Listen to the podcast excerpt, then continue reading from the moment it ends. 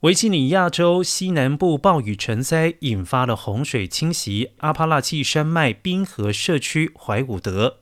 造成了四十多人与亲人失去联系。